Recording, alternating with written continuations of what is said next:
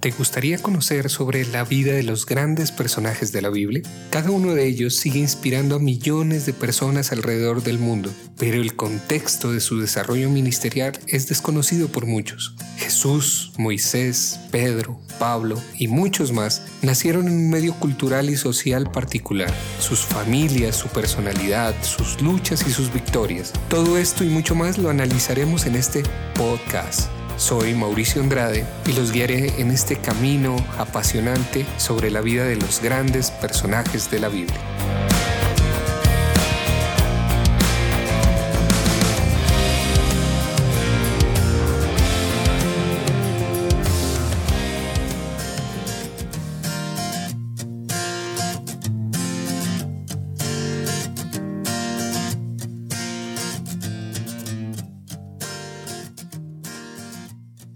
Hola amigos y amigas.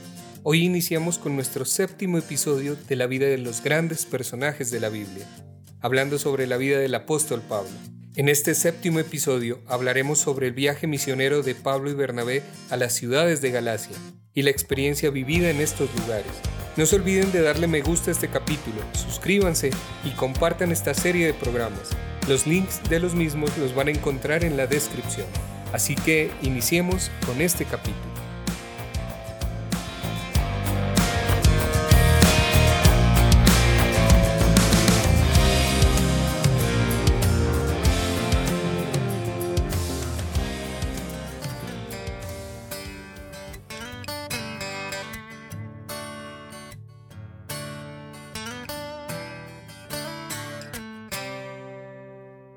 En el libro de los Hechos y en las cartas de Pablo podemos mirar sobre los sufrimientos que pasó Pablo en este tiempo. Él nos dice que tres veces fue azotado con varas por lectores romanos antes del año 56. Esto lo podemos encontrar en el libro de Segunda de Corintios, capítulo 11, versículo 25. Como los gobernadores romanos que él conocía personalmente le eran favorables, él tiene que haber recibido estos azotes en las colonias cuyos magistrados tenían lictores en su servicio. Es probable que la persecución mencionada en Antioquía y a la que él hace mención en Listra incluía los azotes por esos lictores. Sabemos que el tercer azote fue dado en Filipos, que era una colonia romana. ¿No sería probable que los azotes que Pablo recibió en estas ciudades gálatas donde había judíos fueran porque estos le perseguían? Cuando Pablo y Bernabé fueron echados de Antioquía, se dirigieron al suroeste siguiendo el gran camino romano que iba desde el Efeso al Éufrates, llegando a una ciudad llamada Iconio. Dejaron sin embargo un grupo fiel de discípulos, cuyo gozo y elevación espiritual constituían testimonio de su divina transformación. En ningún lugar habían trabajado con tanto éxito, y llenos de alegría se dirigieron a sus nuevos campos. Es difícil creer que estos misioneros, aunque dispuestos a retirarse por algún tiempo, no tuvieran idea de regresar, Pablo y Bernabé no volvieron a la costa de Panfilia para embarcarse para Antioquía, abandonando la idea de evangelizar esa región, sino que procedieron a Iconio, una ciudad de la misma provincia y distrito. Al esforzarnos por seguirlos en el camino hacia Iconio, es difícil no considerarlos como personajes importantes, pero para el lugar donde habían llegado no lo eran, y entraron en la ciudad tan desapercibidos y tan tranquilos como pudieran haberlo hecho dos extranjeros hoy en cualquiera de nuestras ciudades. Primeramente, buscarían dónde hospedarse y después probablemente solicitarían empleo, porque trabajaban en su oficio donde quiera que se hallaban. ¿Quién al verlos en Iconio pudiera soñar que estos viajeros, yendo de casa en casa de los fabricantes de tiendas de campaña, buscando trabajo, llevaban en su cerebro y en su corazón la esperanza para todo el mundo? Su viaje desde Antioquía a Iconio, una distancia de algunos 125 kilómetros, se extendía sobre una región elevada e infecunda a unos 900 metros sobre el nivel del mar. La ciudad de Iconio se encuentra en una especie de oasis al centro de esa región, y aunque no era una ciudad de la importancia de Antioquía, era sin duda una ciudad bella y de influencia, con gobierno propio, era también de las más antiguas del mundo, quizás tan vieja como Damasco. En la época de esta visita, tal vez la población era compuesta de los descendientes de los habitantes primitivos de ese distrito, como por ejemplo los griegos, que andaban por la plaza ávidos de cualquier noticia y listos para cualquier diversión, unos cuantos orgullosos oficiales romanos y una colonia de industriosos y prósperos judíos amantes del dinero. Los judíos de Iconio tenían una sinagoga, y a pesar del hecho que Pablo y Bernabé fueron rechazados por los judíos de Antioquía, ellos no dejaron que esto constituyera motivo para no ofrecer a los judíos de Iconio el mensaje del Evangelio.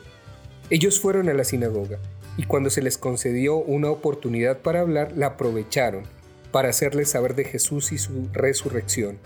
Lucas nos dice que hablaron de tal modo que creyó una gran multitud, así como judíos como griegos. Pronto se desarrolló la oposición contra los misioneros. Los jefes judaicos no fueron esta vez a los gobernadores, sino que trataron de influenciar al pueblo para que los persiguieran. Los apóstoles siguieron predicando aun cuando las puertas de la sinagoga les fueron cerradas. Parece que se quedaron allí algún tiempo, y Dios bendijo sus esfuerzos y les concedió poder en el trabajo y en la palabra. Hicieron tantos conversos en esa ciudad que habían casi tantos a favor de los apóstoles como los que se pusieron al lado de los judíos. La ciudad entera se había conmovido y finalmente los judíos persuadieron a los oficiales de que Pablo y Bernabé eran agitadores y que la ciudad siempre había sido una ciudad tranquila hasta que llegaron estos maestros de una religión falsa. Los misioneros vivían bajo una constante amenaza de violencia de parte del populacho mientras realizaban su trabajo. Avisados con tiempo de que había un complot de parte de los judíos y gentiles para matarlos, se vieron obligados a huir de la ciudad. No era el propósito de los apóstoles fomentar enemistad entre los hombres. Y como ahora todos los ánimos estaban muy agitados, había muy poca oportunidad para hacer más en Iconio en esta ocasión. Saliendo hacia el suroeste, los misioneros anduvieron unos 30 kilómetros a través de campos muy peligrosos hasta llegar a Listra. Como no se menciona nada de sinagogas en Listra, pudiera suponerse que había pocos judíos en dicha ciudad. Por primera vez entonces, los misioneros emprendieron el trabajo en un pueblo pagano para evangelizarlo. La antigua ciudad de Listra, llamada ahora Catín Serai, se hallaba en una verde llanura entre las montañas de Liconia. Aquí estaban los apóstoles entre gente sencilla del campo. Habían dejado atrás los pueblos de mayor número de habitantes. Las montañas de Tauro separaban a Liconia de los lugares cultivados y poblados de Cilicia y Pisidia. La gente aquí era también un poco más ruda, hablaban una lengua que los misioneros no entendían aunque se encontraban entre una gente cuyo modo de ser y cuya lengua desconocían, Pablo y Bernabé tenían para ellos un mensaje. Evidentemente, hablaron en las calles y en la plaza. Entre la muchedumbre que se congregó a su alrededor se encontraba un pobre cojo de nacimiento que nunca había podido caminar. Pablo miraba a este hombre mientras hablaba de los milagros que Jesús había hecho en Palestina. No se sabe si el cojo pudo entender todo lo que Pablo decía pero impresionado por la actitud y la manera de hablar del apóstol se acercó. Llenó su corazón de esperanza. Cualquiera que fuera la forma en que expresó esta esperanza, vemos por el relato que la fe había iluminado su corazón. Creía en Pablo y en su mensaje. Debe haber habido en la mirada de Pablo algo extraño y lleno de poder. Su mirada parecía escudriñar al hombre, penetrando hasta lo más íntimo de su corazón. Así era la mirada que fijó en él y más, la que dirigió al concilio, y así fue la mirada que clavó en el cojo. Y al ver en la cara de éste reflejada la fe y la esperanza, Pablo le dijo en alta voz, levántate y ponte derecho sobre tus pies. Cuando la multitud vio a este hombre que nunca había caminado, que se levantaba y que podía caminar, fue tal su asombro que dijeron, los dioses en semejanza de hombres han descendido hasta nosotros. Los liconios eran bilingües, hablaban su dialecto y el griego. En su asombro ante el milagro de Pablo, hablaron en su lengua propia. Correspondía esta región al lugar donde se había llevado a cabo la escena de la leyenda siguiente de Filemón y Baucis, narrada por Ovidio. Una vez Júpiter y Mercurio vinieron al mundo en forma de viajeros y buscaron alojamiento en varias casas. Las puertas de los ricos les fueron cerradas, y así al fin se dieron a la choza humilde de un matrimonio viejo llamados Filemón y Baucis que los albergaron y compartieron con ellos lo poco que tenían. Al amanecer se despertaron los viejitos y encontraron que sus huéspedes habían desaparecido y que su humilde choza se había transformado en un templo maravilloso con pisos de alabastro y pináculos de oro. Entonces se dieron cuenta de que sus visitantes habían sido Júpiter y Mercurio, su mensajero. Desde entonces venían muchos de cerca y de lejos a ver el templo milagroso y dar culto a los dioses del Olimpo. Así vemos que la multitud, al ver este milagro, creyeron que eran los dioses, que volvían otra vez en forma de hombres. Bernabé, de gran estatura y de presencia noble, fue tomado por Júpiter, el padre de los dioses del Olimpo, mientras que Pablo, el que siempre hablaba, fue tomado por Mercurio, su mensajero. La expectación de la ciudad fue extraordinaria. Reuniendo a los sacerdotes del templo de Júpiter, el pueblo se preparaba para hacerles un sacrificio. Bueyes y guirnaldas de flores fueron traídos, y los sacerdotes preparaban el sacrificio. Pablo y Bernabé tardaron en darse cuenta de lo que hacía el pueblo, porque hablaban en su dialecto. Nada era más horrible para un judío que el tributo de honores divinos a un hombre. La escena en que se dan cuenta de los hechos demuestra la angustia de sus sentimientos. Con pasos presurosos y brazos extendidos, rasgaron sus vestidos, y para que un judío rasgara sus vestidos era un signo de gran aflicción, y levantando la voz se lanzaron entre la muchedumbre gritando, Señores, ¿por qué hacéis esto? Nosotros también somos hombres, de igual naturaleza que vosotros, y os anunciamos las buenas nuevas para que os convirtáis de estas vanidades al Dios viviente que hizo el cielo y la tierra, la mar y todo lo que hay en ella.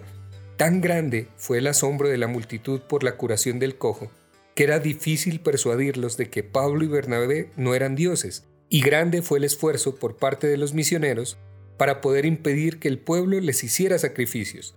Si Pablo hubiera tenido más tiempo, habría podido ganar a muchos de estos paganos a la fe en el Dios viviente por medio de este milagro hecho al cojo.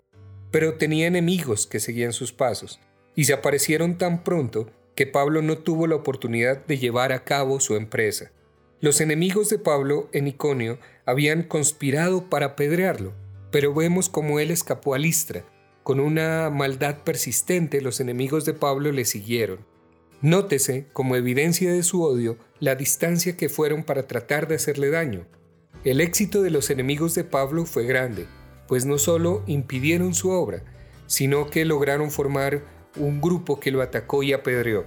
Herido por las piedras, cayó y fue arrastrado de la ciudad y dejado por muerto. Sus enemigos, creyendo que lo habían matado, se retiraron y entonces sus amigos rodearon el cuerpo y lloraban a su jefe, que suponían muerto, pero mientras ellos lloraban, Pablo volvió en sí, se levantó con dificultad y volvió a la ciudad. La mañana siguiente, creyendo que era mejor retirarse de la ciudad tranquilamente, él y Bernabé se dirigieron a Derbe. El trabajo de los misioneros en Listra parecía haber terminado en un fracaso completo, pero ningún esfuerzo bueno se pierde jamás. Entre estas escenas horribles, el niño Timoteo, que vivía en Listra, vio por primera vez a los apóstoles y tuvo fe en Cristo Jesús. Pablo fue al hogar de Timoteo y logró convertir a la madre, Eunice, y a su abuela, Loida, a la fe en Jesús. Y Timoteo se hizo cristiano. ¿Serían estos cristianos los que bañaron y curaron las heridas de Pablo hasta que la mañana siguiente pudo, con la ayuda de Bernabé, seguir su viaje? Pablo llevó las marcas de las heridas recibidas en Listra hasta el día de su muerte. Años más tarde escribió a las iglesias de Galacia, una de las cuales se cree era la que existía en Listra. Ciertos enemigos de Pablo que le seguían de lugar en lugar habían estado visitando las distintas iglesias en Galacia tratando de persuadirlos de que Pablo no era un creyente en Cristo Jesús, él contestó a estas personas enseñándoles sus heridas, las heridas recibidas en Listra y otros lugares diciendo, de aquí en adelante nadie me moleste, pues yo llevo en mi cuerpo las marcas de Jesús. Derbe, la ciudad a la cual se dirigieron Pablo y Bernabé, después de los azotes en Listra, estaban a unos 150 kilómetros al suroeste de Listra, Aquí por primera vez parece que Pablo y Bernabé no encuentran oposición. No se habla de una sinagoga en Derbe y probablemente había pocos judíos viviendo en esta ciudad. Evidentemente los enemigos malignos de Pablo creían que lo habían matado en Listra, por lo tanto no le ocasionaron disgustos en Derbe. Es digno de notar el hecho de que al escribirle Pablo a Timoteo, en sus referencias a las persecuciones y tribulaciones sufridas en esta época menciona Antioquía, Iconio y Listra, pero no menciona Derbe. El trabajo en Derbe tuvo éxito notable. Lucas escribe que hicieron muchos discípulos allí. Pablo en Listra encontró a Timoteo, que más tarde fue uno de los mejores obreros, y en Derbe encontró un joven llamado Gallo, que aceptó a Jesús como su Salvador. Gallo también fue un obrero fiel, y más tarde él y Timoteo acompañaron a Pablo en algunos de sus viajes por el Asia Menor. Derbe era el lugar más lejos a lo que habían llegado Pablo y Bernabé en este primer viaje misionero desde Antioquía en Siria. Habían andado algunos centenares de kilómetros y probablemente habían estado fuera de Antioquía unos dos años, así que decidieron volver a Antioquía. En Derbe se hallaba cerca de las puertas de Cilicia el famoso pasillo entre las montañas que conducía directamente a Tarso. De Tarso, Pablo y Bernabé podían ir a Antioquía por mar o por tierra, volver cruzando por las ciudades en las cuales los habían perseguido y donde escaparon milagrosamente de la muerte, era arriesgado en gran manera, y además era mucho más lejos que atravesar por las montañas de Tauro. Sin embargo, determinaron enfrentar el peligro y volver por donde habían venido. Los misioneros salieron de Derbe y se llegaron a Listra, donde habían apedreado a Pablo y lo habían dejado por muerto. De Listra anduvieron los 30 kilómetros en el camino real que unía Listra con Iconio. Iconio era donde vivían los peores enemigos de Pablo. Fueron ellos los que habían tramado el apedrearlo en dicha ciudad, y al fracasar su plan siguieron a Pablo y Bernabé a Listra, y fueron los cabecillas en el ataque contra ellos en esa ciudad, y en la cual por poco pierde Pablo la vida. No se mencionan estos enemigos en el viaje de regreso, es probable que este viaje se hizo rápida y secretamente por temor a los judíos. Además, en este viaje el propósito de Pablo y Bernabé no era la de sostener una campaña evangelística en el pueblo, sino ayudar a los que se habían convertido a la fe. Puede ser que estos enemigos en Iconio creyeran que Pablo había muerto. Desde Iconio, Pablo y Bernabé volvieron a Antioquía de Pisidia. Esta era la ciudad donde habían sido expulsados por los oficiales del gobierno y probablemente si se hubiera tenido conocimiento de su estadía en la ciudad, habrían pagado con sus vidas dicha ofensa. Pablo y Bernabé hicieron mucho bien en este viaje de regreso. Primeramente, estos misioneros deseaban conocer a los que profesaban la fe en Cristo Jesús e instruirlos mejor. Estos discípulos habían sido paganos y era poco su conocimiento de las verdades del Evangelio. Aún no se había escrito ningún evangelio ni las epístolas que componen nuestro Nuevo Testamento.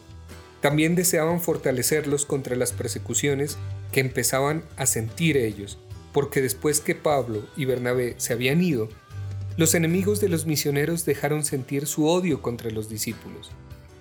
Lograr que las personas acepten a Jesús como su Salvador es solamente una parte del trabajo de un jefe cristiano ayudándoles a crecer en la fe y a ser leales a Cristo es igualmente de importante.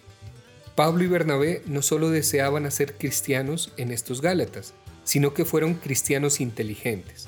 Con qué cuidado prepararon a estos cristianos primitivos para poder sobrellevar la oposición y las persecuciones. Ellos les dijeron que esperasen las pruebas y aflicciones, y cuando llegasen no les sorprenderían. Es cierto que en todas las e-, épocas los que viven cerca a Cristo Jesús serán perseguidos. El antagonismo y las pruebas las sufrirá todo cristiano sincero, porque Juan nos dice que los que tienen ropaje blanco alrededor del trono son los que salen de la gran tribulación. Pero había en las amonestaciones de los apóstoles un aspecto optimista, lleno de luz. Al fin de estas tribulaciones se hallará el hogar celestial.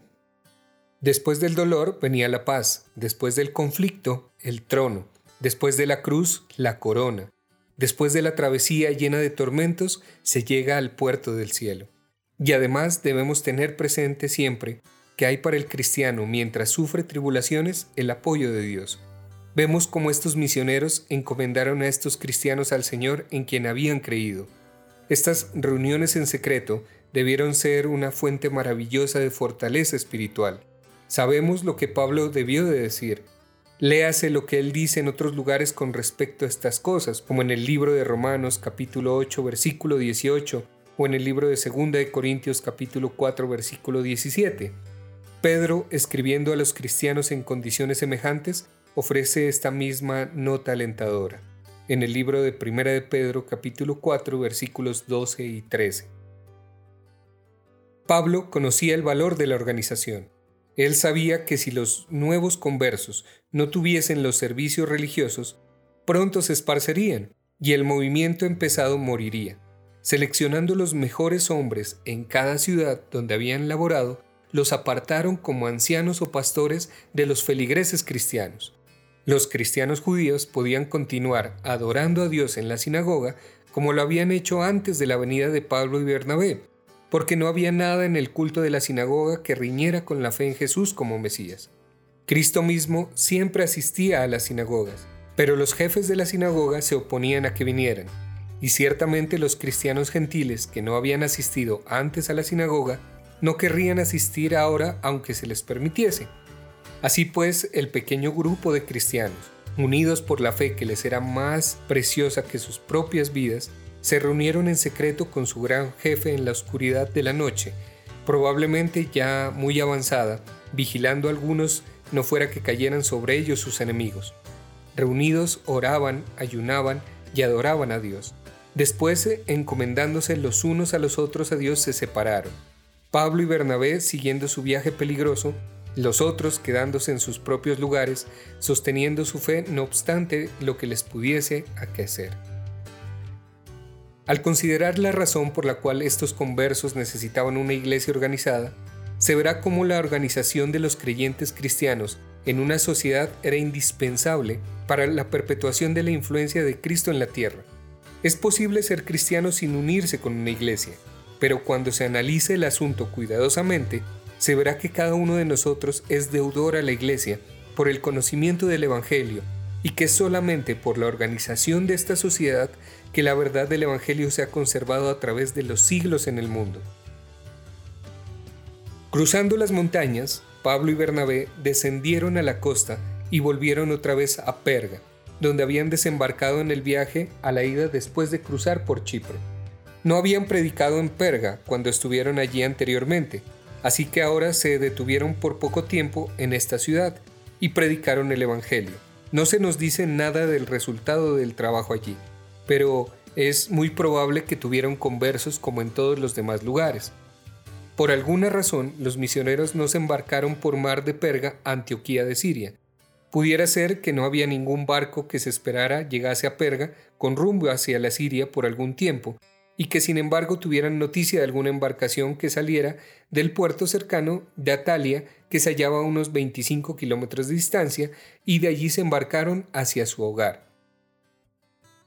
Habiéndose embarcado los misioneros en Atalia, navegaron al este por la costa sur del Asia Menor.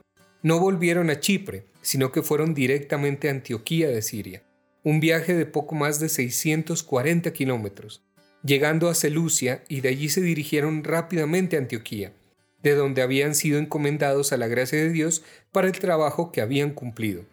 Debe haber sido un día de gran alegría para todos. Fue de gran gozo para Pablo y Bernabé porque sentían la satisfacción que sucede al cumplimiento fiel del deber y del trabajo. Habían sufrido tribulaciones y persecuciones, pero la empresa había sido coronada con éxito en cada ciudad donde habían predicado dejaban fieles discípulos de Jesús. En muchas de las ciudades habían organizado iglesias, nombrando jefes como los oficiales de la misma. Se había comprobado cómo los gentiles se volvían ansiosos hacia la religión cristiana si se les presentaba esta religión de una manera fraternal y sincera. Pablo y Bernabé podían decir en verdad que habían cumplido el trabajo que se les había encomendado y para la cual los había apartado Dios. A la llegada de Pablo y Bernabé en Antioquía hubo una gran reunión en la iglesia. Todos estaban deseosos de oír las experiencias de los misioneros, de su viaje de 2.400 kilómetros a través de muchos países y que habían sido de muchos meses. Cuando se reunieron todos los miembros de la iglesia, Pablo y Bernabé contaron sus experiencias. No hubo alarde, hablaron de tal manera que dieron toda la gloria a Dios, Lucas nos dice que contaban todas las cosas que Dios había hecho juntamente con ellos. Reconocían que ellos eran solamente instrumentos que Dios había usado para llevar a cabo su obra. Lo que proporcionaba el mayor regocijo a estos misioneros y a la iglesia de Antioquía era el hecho que este esfuerzo misionero demostraba la verdad de que Dios había abierto la puerta de la fe a los gentiles. Los sueños y esperanzas de Pablo en años de lucha se cumplían Jesús daba cumplimiento a la promesa a Pablo en la hora de su conversión. Los misioneros habían estado fuera por mucho tiempo. Habían viajado a pie, predicando no solo los días de descanso, sino día tras día en las calles y por los caminos, donde quiera que los oyeran. Así es que no nos sorprende que Pablo y Bernabé se quedaron allí bastante tiempo con los discípulos en Antioquía antes de lanzarse otra vez a otro viaje misionero. Había necesidad de recuperar las fuerzas antes de emprender otro viaje semejante al que habían realizado anteriormente. Las ciudades de Antioquía de Pisidia, Iconio, Listra y Derbe se encontraban en la provincia romana de Galacia. A las iglesias de estas ciudades más tarde dirigió Pablo su epístola a los Gálatas. Para finalizar con este séptimo episodio, y después de mirar este viaje misionero que hizo Pablo y Bernabé, podemos sacar tres conclusiones generales, que después Pablo vertiría en su epístola a los Gálatas. En primer lugar, los Gálatas escucharon con facilidad el Evangelio, pero también con facilidad se dejaron desviar por maestros falsos. Esto lo podemos notar en el libro de Gálatas, capítulo 1, versículo 6. Como segunda conclusión podemos decir que los de Liconia en tiempos antiguos tenían la fama de ser volubles. Aristóteles decía que eran falsos. Y como tercera conclusión, Pablo nos dice que lo recibieron como un ángel de Dios, como hubieran recibido a Cristo Jesús. Habrían estado dispuestos a sacar sus ojos y dárselos a Él. Esto nos lo dice en el libro de Gálatas capítulo 4 versículos 14 y 15. Sin lugar a dudas, este primer viaje misionero para Pablo fue maravilloso. Aprendió muchas cosas desde el sufrimiento y también conoció a personas maravillosas y que lo apoyarían en su ministerio. Vemos al joven Timoteo y al joven Gallo, que posteriormente serían sus compañeros de viaje. El sol no se equivoca al brillar, amanecer. Sí, yo lo sé Siento tu abrazo en mi interior cada vez. El cielo ruge a mi favor, que produce fuerza y Y así finalizamos con este séptimo episodio, profundizando nuestro estudio sobre la vida del apóstol Pablo. No se pierdan el próximo episodio de esta serie, en donde hablaremos sobre el primer concilio realizado en Jerusalén para tratar el problema de los conversos gentiles al cristianismo. Gracias nuevamente a Camilo Mora por su música. No dejen de visitar sus redes sociales. Igualmente muchas gracias a todas las personas que hacen posible esta serie de programas. Nos volveremos a encontrar en el próximo episodio de la vida de los grandes personajes de la Biblia. Muchas bendiciones.